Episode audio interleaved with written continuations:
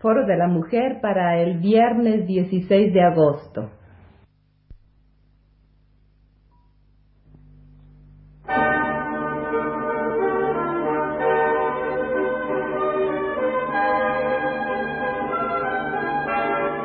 Foro de la Mujer con Alaide Fofa.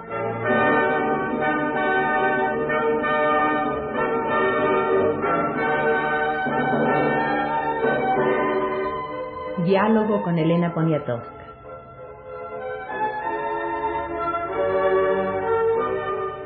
Iniciamos hoy con la presencia de Elena Poniatowska en Radio Universidad, una serie de encuentros con mujeres mexicanas que en forma más o menos directa están interesadas en la emancipación de la mujer y que demuestran con su vida misma haber superado los obstáculos inherentes a su condición femenina.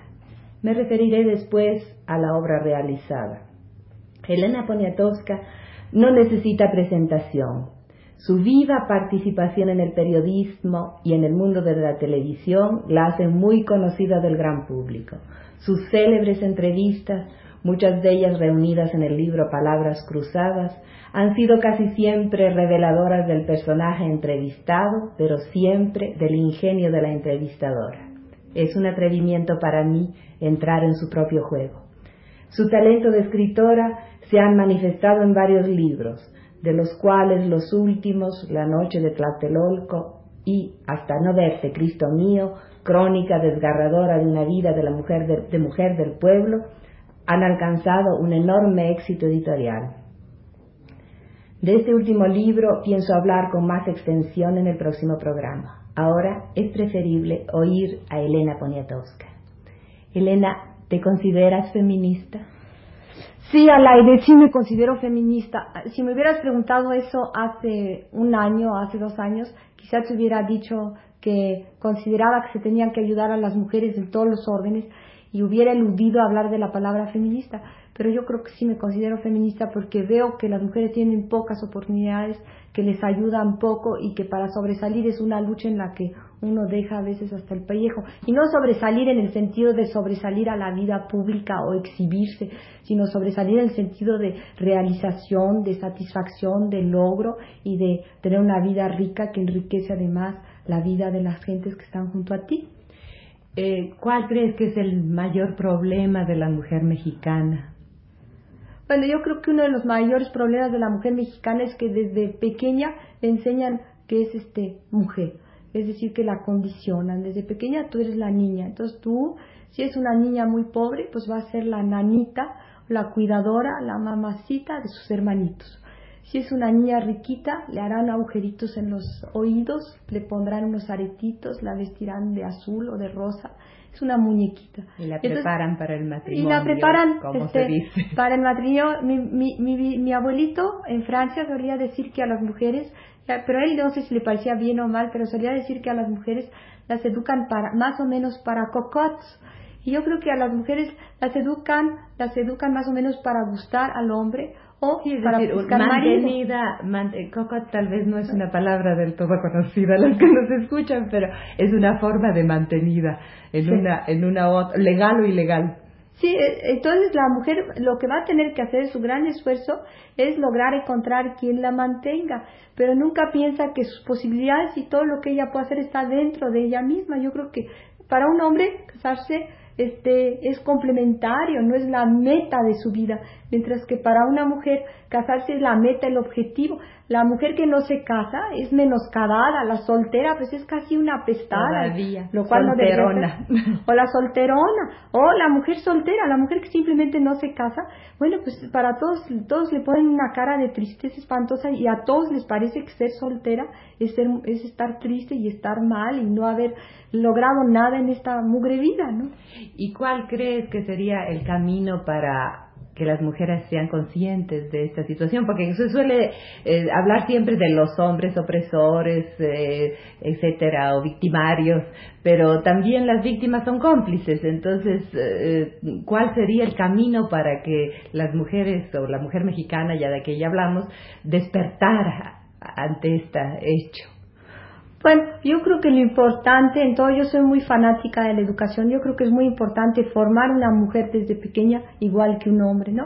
Sin miedo a que vaya a no ser femenina, que una niña tenga las mismas posibilidades que el, que el niño, que tenga la misma educación, que pueda echar las mismas carreras que echa el niño, que pueda ensuciarse lo mismo que se ensucia el niño, es decir, que no le digan, ay, tú eres una niñita, tráele tus sus pantuflas a tu papá, o tú juega la comidita, ¿por qué? Si la niña quiere también descubrir el mundo, si la niña quiere investigar, si la niña quiere hacer lo mismo que hace el hombre. Entonces darle exactamente las mismas posibilidades y después dárselas en la vida. Y que el matrimonio, claro, la mujer tiene ese privilegio maravilloso que es tener hijos, pero que no sea esa su finalidad, que tenga los hijos, que se le ayude y que además se crea una sociedad que la proteja, es decir, una sociedad alrededor de ella que no la haga esclava de la maternidad durante los primeros años de su vida y esclava de, su vida marital.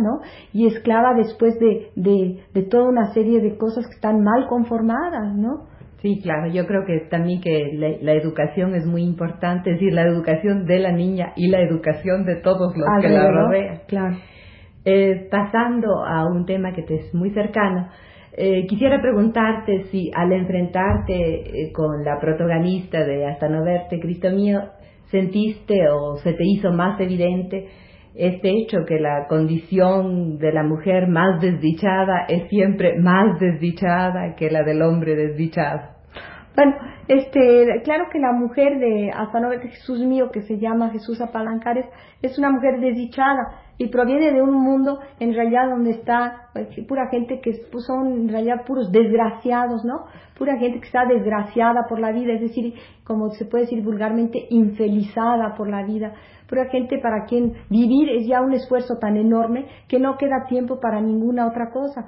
Ahora, a mí lo que me llamó la atención de esta mujer es sencillamente que tiene una vida interior que, claro, está ligada al espiritismo o a lo que ella llama el espiritualismo, una vida interior que le hace comunicarse con el más allá y que le hace tener una fortaleza enorme, comunicarse con el más allá por medio de visiones y por medio de templos muy pobres que están en las calles de la luna y del sol, cerca del ferrocarril Cintura, cerca del puente Nonoalco. ¿Ella vive todavía? Sí. ¿La, ¿La has seguido viendo sí, después? Sí, sí, la veo.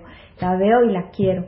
Pero, pero ella es una mujer muy especial porque ella no tuvo hijos, no es abnegada madrecita mexicana, no se resigna, es una mujer que lucha, es una mujer que dice que antes que la, que la hayan golpeado, ella ya ha dado, es porque ella ya ha dado dos trancazos. Pero recibió muchos golpes en su infancia. Ella recibió muchos golpes en, su infancia, pero lo sabe un poco devolver. Ahora, claro, ella también es una mujer eh, muy distinta a las demás mujeres porque es una mujer que pertenece a la clase más miserable de México, ¿no? Pero que tiene opiniones además sobre la política Sobre todo es eso distinta porque la mayoría de las mujeres pertenecen desgraciadamente, como la mayoría de los hombres, a la clase más menos privilegiada, ¿no? Sí, pero la ¿Cómo? ¿Cómo? No entiendo. Bueno, es decir, que es una excepción eh, en nuestro mundo, pero es decir, hay una enorme mayoría de mujeres eh, silenciosas que pertenecen a, la clase no privilegiada, como de hombres también, ¿no? Ahora, dentro de esa, eh, dentro de esa clase no privilegiada o dentro de esas clases no privilegiadas, la mujer ocupa un, un lugar todavía menos privilegiado. Sí, claro. Ahora, ella es excepcional por su temperamento, por su espiritualidad, como tú dices, ¿no? Sí. Y ella, ¿cómo ve la vida de las otras mujeres? Bueno, ella nunca bueno, ella considera que todas las demás mujeres son unas dejadas, es decir, que se dejan hacer todo lo que quieren por los hombres, que se dejan este este amolar y que ella nunca se va a dejar, ¿no? Y claro, tiene tiene una idea respecto al amor, yo creo que ella para ella el amor no existe, al menos ella cree que el amor es una elaboración de las radionovelas porque en su época no había todavía televisión, es un invento de los cuentos que eso no existe, ¿no? Porque ella en realidad no lo conoció. Tuvo solamente una experiencia física.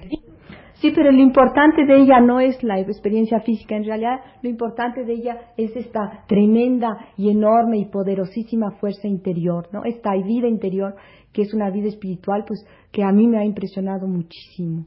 Y su mundo interior me parece más importante que todas las cosas físicas que le puedan suceder, ¿no? ¿Y ella eh, tiene alguna influencia sobre su mundo, sobre gente que la rodea, sobre mujeres jóvenes? Ah, eh, ¿Tiene algún contacto con los demás, con los demás o con las demás? No, ella no tiene ningún contacto. Ella es una mujer solitaria. Es una mujer solitaria y en general la gente pobre ejerce poco contacto sobre los demás porque viven dentro de una gran privacidad y una gran prudencia. Es decir, si viven en una vecindad, procura no meterse con la vida de otras gentes en otra vecindad para no tener problemas. Problemas de que si, si agarraron el agua del lavadero, si se agarraron la luz que no les pertenecía, si este, permanecieron con la puerta abierta. Es decir, ella desde uno de sus principios es no andar parándose en las puertas, no andar mendigando en las casas, no andar, no, no ir a acercarse, por ejemplo, a la hora en que están comiendo, para que no vayan a pensar que ella quiere pedir un taco o algo así. Entonces ella tiene una vida muy, muy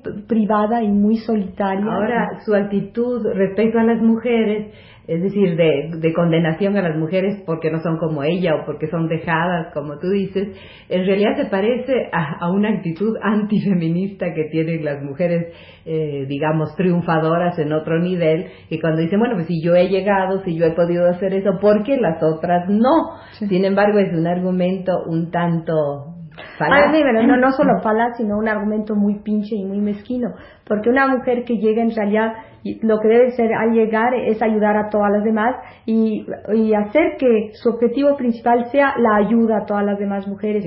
Además, una mujer que llega y adopta todas las actitudes de los hombres, pues es una mujer que en realidad ni importa. Y en general en México las mujeres que han llegado, es decir, las mujeres que han sido adaptadas, adoptadas por el sistema y se han adaptado ellas al sistema, al establishment, es decir, todas esas senadoras, todas esas diputadas, si tú las ves y piensas que han hecho por México, dices nada, no han hecho absolutamente nada, ni por México ni por las demás mujeres. Son mujeres que aparecen, que figuran, que no se sabe dónde está su obra. Entonces, las mujeres que han hecho política en México, salvo, no sé, unas cuantas excepciones, no creo que hayan eh, hecho una gran aportación ni que su presencia haya sido importante. Hubo una mujer importante en un momento dado que fue Macrina Rabanal y después pues pasó no, no pasó a la historia, pero no tuvo una actuación muy destacada, destacada en el sentido de ayudar a todas las mujeres, ¿cómo es posible que no lo hagan, no?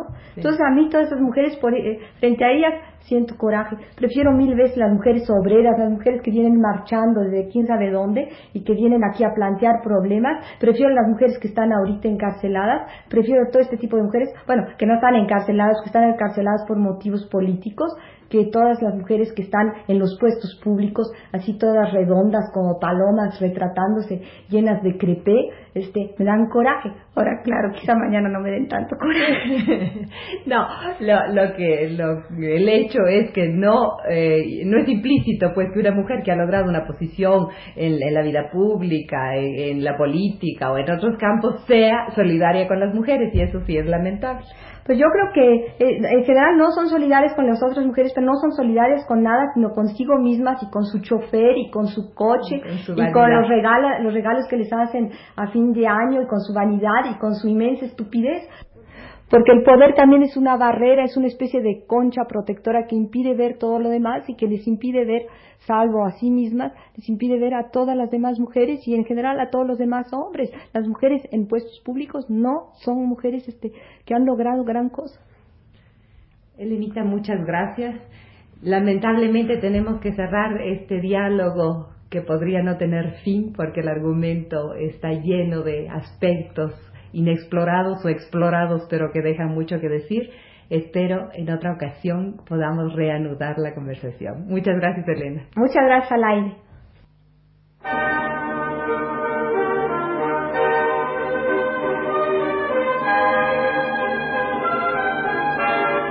Foro de la Mujer